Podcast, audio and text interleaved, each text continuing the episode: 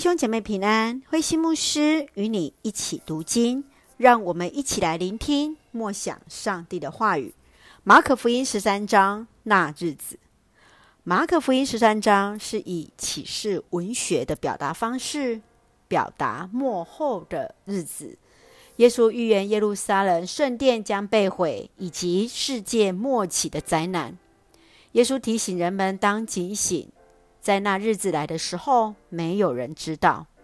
作为他的门徒，在与他同享荣耀之前，必先受苦难；而在这苦难中，当持守忍耐。耶稣特别透过无花果特殊的春生秋落，就可以知道夏天即将来临。因此，人们也能从自然现象中分辨节气。借由末世的征兆来知晓天国即将降临，耶稣让门徒们特别要警醒预备，确信他再临的盼望。让我们一起来看这段经文与默想，请我们来看十三章三十三节：你们要留心，要警醒，因为你们不知道那时刻。什么时候临到？当那时刻来临，拒绝耶稣的人将受惩罚，信徒也将因信仰而受苦。耶稣很明确告诉门徒，基督再来的日期和时间，没有人知道。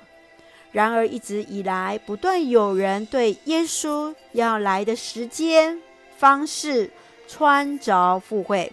甚至有牧者带领信徒移民海外，确认耶稣再来的地点。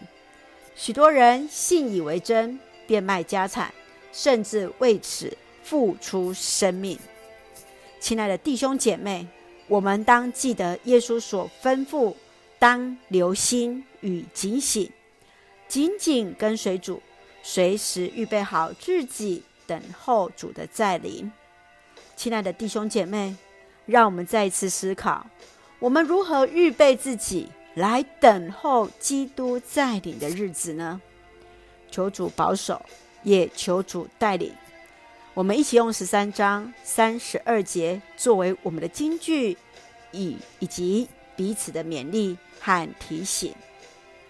那要临到的日子和时间，没有人知道，天上的天使不知道。儿子也不知道，只有父亲知道。